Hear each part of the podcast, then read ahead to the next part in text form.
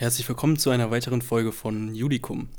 Heute geht es so ein bisschen um Sportwetten und ja, Sportwetten sind ja nicht unbedingt nur Glücksspiel, sondern haben ja auch viel mit Insiderwissen zu tun. Ein teilweise erfolgreicher äh, Typ namens T, wir, wir, nennen ihn heute mal T, wollte sich nicht mehr auf sein Glück verlassen und hat deshalb ein Fußballspiel manipuliert, beziehungsweise einen Schiedsrichter dahingehend gebracht, dass er das Fußballspiel in Zukunft manipulieren wird. Und wir bewerten das aus strafrechtlicher Perspektive heute. Richtig. Und wie die ganze Situation ausging und wie der Sachverhalt konkret ausgestaltet war, erfahrt ihr nach dem Intro. Judikum, der Podcast von und für Jurastudenten.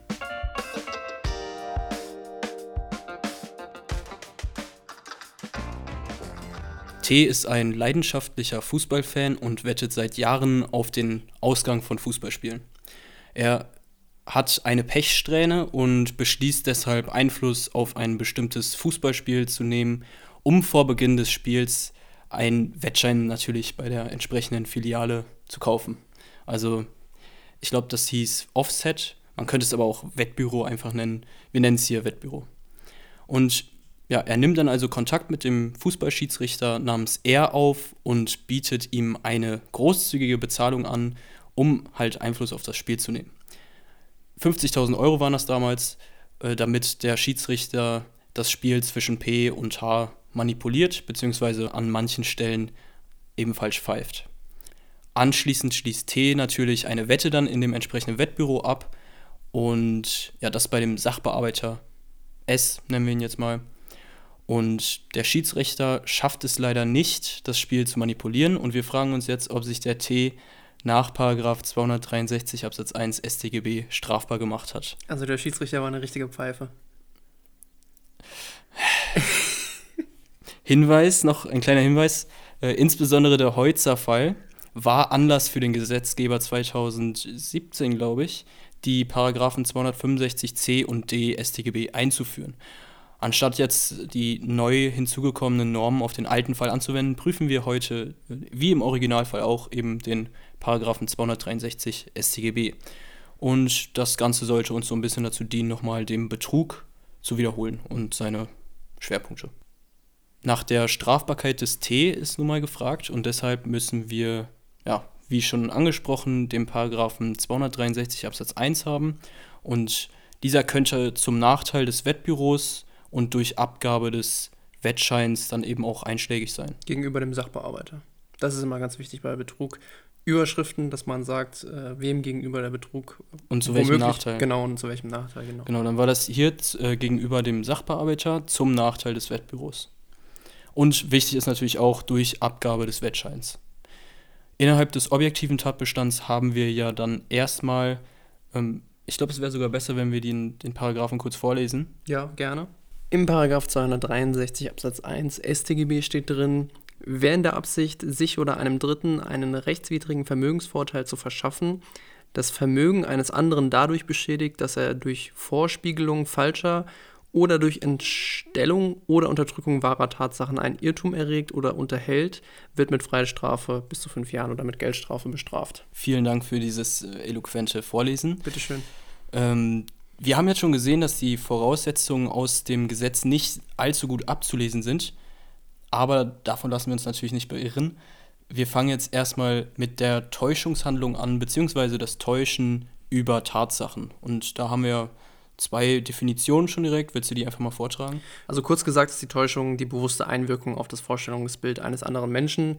Und dann müssen wir natürlich auch noch wissen, was Tatsachen sind. Tatsachen sind Vorgänge oder Zustände der Gegenwart oder Vergangenheit, die dem Beweis zugänglich sind. Also gerade keine Meinungen. Wir müssen uns also fragen, inwiefern getäuscht wurde. Üblicherweise gibt es als Täuschungshandlung erstmal die ausdrückliche Täuschung, dann gibt es die konkludente Täuschung und Täuschung durch Unterlassen. Theoretisch. Theoretisch, genau. Und hat der Täter hier eine ausdrückliche Täuschung vorgenommen? Ähm, T hat ja nichts bei der Abgabe des Wettscheins erwähnt, deshalb würde ich, würde ich jetzt erstmal eine ausdrückliche Täuschung ablehnen. Ähm, dann als nächstes fragen wir uns, ob eine konkludente Täuschung eventuell vorliegt. Und da bräuchten wir ja erstmal einen Bezugspunkt. Also worüber hat der T denn hier konkludent überhaupt täuschen können? Und wir müssen hier erstmal herausstellen, worauf sich diese konkludente Täuschung bezieht und über welche Tatsache hier getäuscht werden konnte und das Ganze zum Zeitpunkt der Abgabe des Wettscheins. Eine mögliche Bezugstatsache könnte sein die Manipulation des Spiels durch den Schiedsrichter, aber wir wissen ja, Tatsachen sind ähm, Vorgänge oder Umstände der Gegenwart und Vergangenheit und eben nicht der Zukunft. Und das Spiel ist ja zur, äh, zum Zeitpunkt der Abgabe des Wettscheins eben noch nicht entschieden. Deshalb geht es hier um keine Tatsache. Eine weitere Bezugstatsache könnte eventuell sein der Umstand, dass eine Manipulationsabrede zwischen dem T, also zwischen dem Täter und dem Schiedsrichter hier vorliegt, die zugunsten des Täters zu einem Gewinn durch das Wettgeschäft dann im Endeffekt führen soll. Das Fehlen einer solchen Manipulationsabrede könnte man ja als Bestandteil des Geschäfts des Wettvertrages sehen, beziehungsweise kann man ja sagen, dass kein Sachbearbeiter in einem Wettbüro eine gezinkte Wette eingehen würde und da wird auch regelmäßig davon ausgehen dürfen, dass keine Manipulationsabrede vorher zwischen dem Vertragspartner und einem das Spiel beeinflussenden Schiedsrichter besteht. Demnach nehmen wir hier eine konkludente Täuschungshandlung an. Daran könnte, könnte man kritisieren, dass man hier eine gewisse Übernormativierung des Täuschungsmerkmals vornimmt, denn eine konkludente ähm, Täuschung, man muss ja immer bewerten, wie das Ganze aussieht und hier könnte man sagen, dass man vielleicht zu viel bewertet und zu viel, sag ich mal, mit in, rein interpretiert. Aber ja, willst du noch was sagen? Nee, ich hätte es auch gesagt, man kann auch hinzuziehen, dass man dem Sachbearbeiter, Sachbearbeiter ja quasi unterstellt, er macht sich Gedanken darüber, ob er jetzt gerade äh, getäuscht wird über die Manipulationsabrede genau. oder nicht. Stimmt schon, aber ich würde im Ergebnis schon davon ausgehen, dass wir eine konkurrente Täuschung haben. Ja, also man könnte hier gegen, gegen diese Übernormativierung argumentieren, dass man eben eine konkludente Handlung immer normativ feststellen muss, da eben keine ausdrückliche Handlung bzw. ein ausdrückliche, ausdrückliches Wort, also eine Tatsache, hier vorliegt. Also nehmen wir hier die konkludente Täuschung über Tatsachen an. Und was prüfen wir als nächstes? Das, dann bräuchten wir einen täuschungsbedingten Irrtum. Genau. Also ein Irrtum ist ja das Auseinanderfallen von Vorstellung und Wirklichkeit. Und zwar weiß der Sachbearbeiter, des Wettbüros nicht positiv, dass seine Vorstellung von der Wirklichkeit abweicht, jedoch könnte er ein sogenanntes sachgedankliches Mitbewusstsein haben. Das knüpft ja so ein bisschen an das an, was ich gerade eben gesagt habe. Äh, im, dem Grunde nach ist ein sachgedankliches Mitbewusstsein die Vorstellung des Adressaten, beziehungsweise hier in dem Fall des Sachbearbeiters, dass sozusagen schon alles gut gehen werde. Ja, beziehungsweise dass schon alles in Ordnung sei mit der Sache, jetzt gerade mit der, mit der Vertragspartei. Ja, und als Subsumption könnte man hier anführen, dass der Sachbearbeiter eben nicht viel, sich wahrscheinlich nicht viel bei der Annahme der Wette gedacht hat und der das ja am laufenden Band macht sozusagen und deswegen ja dieses sachgedankliche Mitbewusstsein eben vorliegt. Deshalb nehmen wir hier einen täuschungsbedingten Irrtum an. Warum nicht einfach nur Irrtum? Vielleicht um das nochmal kurz hier anzusprechen. Es ist ja so, dass der Betrug ein Selbstschädigungsdelikt ist. Und damit wir auch dazu kommen, dass wir hier auch so ein Selbstschädigungsdelikt haben, brauchen wir zwischen den einzelnen Voraussetzungen immer eine gewisse Kausalität. Das heißt, ähm, die Täuschung muss für den Irrtum kausal sein, genau. der Irrtum muss für die Vermögensverfügung, die wir gleich prüfen, auch kausal sein und die Vermögensverfügung dann auch für den Vermögensschaden. So, das ist quasi diese Verkettung im Betrug. Ja, richtig. Also wir haben ja hier einen täuschungsbedingten Irrtum schon angenommen. Deshalb kommen wir jetzt zur irrtumsbedingten Vermögensverfügung. Eine Vermögensverfügung ist jedes Tun, Dulden oder Unterlassen, das sich unmittelbar vermögensmindernd auswirkt. Der Sachbearbeiter hat mit T einen Wettvertrag äh, vereinbart und hat somit das Wettbüro vertraglich verpflichtet, eine Zahlung bei Gewinn der Wette vorzunehmen. Wir können ja hier davon ausgehen, dass der Sachbearbeiter natürlich Vertretungsberechtigter war für das Wettbüro, weil er dort genau. gearbeitet hat. Du stößt uns hier auch schon direkt aufs nächste Problem, denn ähm, hier war der Sachbearbeiter ja eben nur der Verfügende und der Geschädigte war hier das Wettbüro an sich. Und diese Konstellation, in der die Identität zwischen dem Verfügenden und dem potenziellen Geschädigten auseinanderfällt, nennt man den sogenannten Dreiecksbetrug. Und diesen Dreiecksbetrug muss man von der, vom Diebstahl in mittelbarer Täterschaft typischerweise abgrenzen. Genau. Und wie, wie würdest du sagen, macht man das? Innerhalb der Voraussetzung eines Dreiecksbetrugs ist ein Näheverhältnis zwischen dem potenziellen Geschädigten und dem Verfügenden erforderlich. Und ähm, was würdest du sagen, liegt hier dieses Näheverhältnis vor? Ja, ich habe es ja eben schon mal ein bisschen vorweggenommen. Also der Sachbearbeiter ist natürlich beim Wettbüro angestellt, hatte auch die Befugnis zum Abschluss von Wettverträgen. Teilweise wird ja auch vertreten die sogenannte Befugnistheorie anstatt des Näheverhältnisses, dass er sozusagen befugt gewesen sein muss, über Vermögen zu verfügen. Aber davon können wir ja auch ausgehen, weshalb ich sagen würde, ein Näheverhältnis liegt auf jeden Fall vor. Ja. Und wie du schon vorhin gesagt hattest, brauchen wir diese Verkettung der Kausalitäten. Also jedes Tatbestandsmerkmal muss mit dem darauffolgenden Tatbestandsmerkmal kausal verbunden sein. Und das können wir hier relativ schnell abhaken und können eben sagen, dass eine Kausalität zwischen dem Irrtum und der Verfügung vorlag. Und man könnte natürlich jetzt auch noch sagen, dass hätte der Sachbearbeiter hier von der Manipulationsabrede an sich zwischen dem Täter und dem Schiedsrichter gewusst, dann wäre er natürlich auch kein Vertrag mit dem Täter eingegangen. Als vierte Voraussetzung des objektiven Tatbestandes prüfen wir jetzt den verfügungsbedingten Vermögensschaden. Ähm, hier schauen wir nach dem Prinzip der Gesamtsaldierung, ob ein Schaden vorliegt. Was heißt Gesamtsaldierung? Das heißt so viel wie man schaut sich das Vermögen vor der Vermögensverfügung an und schaut sich das Vermögen nach der Vermögensverfügung an und bringt das Ganze in einen, ja, ich würde jetzt nicht sagen Ausgleich, sondern man subtrahiert das. Das heißt, man ja. guckt, wie stand das Vermögen davor, wie stand es danach. Wenn ein negatives Ergebnis ist, das heißt, wenn es davor mehr war als danach, haben wir einen Vermögensschaden typischerweise. Genau. Und hier müssen wir erstmal schauen, liegt überhaupt ein Schaden vor und wenn ja, woran knüpft man diesen? Zunächst könnte man einen Erfüllungsschaden andenken, der durch das Ausstellen des Spielscheins entstanden sein könnte. Hierbei handelt es sich jedoch nur um eine Nebenpflicht. Vielleicht liegt ein Erfüllungsschaden auch erst vor, wenn die Wette von dem Täter gewonnen wurde.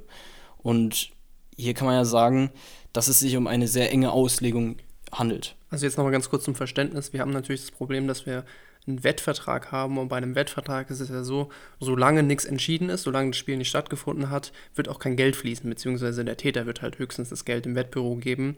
Ja. Und erst nach dem Spiel, wo sich dann entschieden hat, äh, wie das Spiel ausgegangen ist, wird dann äh, entweder Geld übertragen oder eben nicht. Und da ist das Problem, ob wir hier überhaupt einen Vermögensschaden haben. Ja.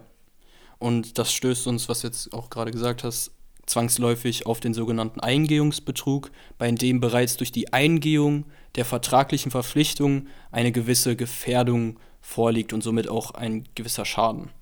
Und vorinstanzlich hat das Landgericht Berlin hier angenommen, dass man auf die mögliche Gewinnsumme abstellen könne. Dies war jedoch nicht hinreichend konkret genug für die Annahme eines Gefährdungsschadens. Hierbei muss der Geldwert des erworbenen Anspruches des Wettbüros gegen den T und der Geldwert der Verpflichtung des Wettbüros miteinander verrechnet werden. Wenn sich hieraus ein Negativsaldo ergibt zum Nachteil des Geschädigten, dann liegt ein Schaden vor, das hast du gerade auch schon gesagt. Durch die Manipulationsabrede ist die Quote bzw. der Multiplikationsfaktor deutlich weniger wert als ursprünglich durch das Wettbüro errechnet. Soll ich das nochmal erklären? Oder? Ich glaube, man sollte es vielleicht nochmal ganz kurz erklären. Ja. ja, also wenn ich jetzt zum Beispiel einen Schiedsrichter besteche und sage, ja, bitte manipuliere das Spiel, dann sind meine Gewinnchancen viel höher, als das Wettbüro annimmt. Und deshalb ist dieser Faktor, mit dem die immer rechnen, weniger wert. Okay? Und das an sich könnte schon den Schaden hier, beziehungsweise eine Wertminderung zumindest, darstellen. Dieser Gefährdungsschaden muss zudem aber auch hinreichend konkret sein. Das ist noch ein ganz wichtiges, ganz wichtige Voraussetzung. Der tatsächliche Schadensentritt, also die erfolgreiche Manipulation des Spiels und der daraus resultierende Gewinn des T ist eben nicht konkret genug, da das Spiel mit zu vielen Zufälligkeiten verbunden ist. Also man weiß ja nie genau, ob der Schiedsrichter das jetzt auch schafft, gescheit zu pfeifen, beziehungsweise eben nicht gescheit zu pfeifen. Wie wir hier gesehen haben. Genau, hat ja nicht funktioniert. Das ist auch ja, das beste Argument jetzt dafür. Wir stellen also auf den Zeitpunkt des Vertragsschlusses ab und nicht auf den späteren Bedingungseintritt, jetzt zum Beispiel das Gewinnen des Spiels. Aus dem Vertragsschluss realisiert bzw. resultiert die Leistungspflicht des Wettbüros, ist ja immer so, weshalb wir hier auch einen konkreten Gefährdungsschaden annehmen können. Wenn das Spiel nämlich äh, gewonnen wäre, beziehungsweise so ausgehen würde, wie gewettet wurde, dann wäre natürlich auch das Vermögen des Wettbüros äh, konkret gefährdet. Und dementsprechend nehmen wir jetzt mal den objektiven Tatbestand, beziehungsweise erstmal den Schaden. Den verfügungsbedingten Vermögensschaden nehmen wir an. Den objektiven Tatbestand bejahen wir. Und dann haben wir noch den subjektiven Tatbestand, bei dem es sich aber jetzt nicht um einen Schwerpunkt in unserem Fall zumindest handelt, weil wir relativ schnell alles abhaken können. Wir können aber nochmal, trotzdem würde ich sagen, genau. kurz darauf eingehen, weil ja. gerade im Betrug ist da ja nochmal eine kleine Besonderheit. Ja. Ich würde jetzt ganz kurz mal den Vorsatz vorwegnehmen, weil der ist ja total unproblematisch. Also ich muss jetzt nicht erklären, was Vorsatz ist, den haben wir hier vorliegen.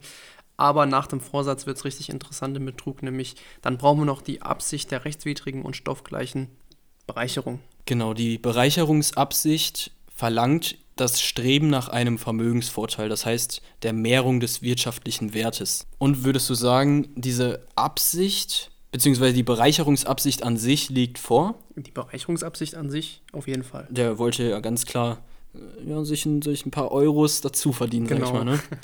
Und Zudem muss der T auch Vorsatz bezüglich der Rechtswidrigkeit der beabsichtigten Bereicherung haben. Und er wusste ganz klar, dass eben diese beabsichtigte Bereicherung, eben das, äh, ich sag mal, das Ausnehmen des, des Wettbüros auf jeden Fall eine rechtswidrige Bereicherung war. Ja, man kann kurz sagen, dass er keinen fälligen und einredefreien Anspruch gegen das Wettbüro hatte. Ganz am Ende haben wir dann noch die Stoffgleichheit, die ich eben auch gerade schon vorgelesen hatte. Ne? Was ist denn Stoffgleichheit? Ähm, diese liegt vor, wenn die erstrebte Bereicherung und der Schaden auf derselben Vermögensverfügung beruhen. Also quasi der Schaden die Kehrseite der Vermögensverfügung ist. Ja, ja, die. Ja, doch. Ja, es ist gut, gut dargestellt, ja. Das sozusagen das Plus und das Minus. Genau. Dazu. Kopf und, und Zahl. Okay. Ähm, die gehen ja eine Verpflichtung ein und er erhält sozusagen einen Anspruch. Der direkt aus dieser Verpflichtung herleitet. Genau. Und deswegen liegt auch Stoffgleichheit vor. Ja.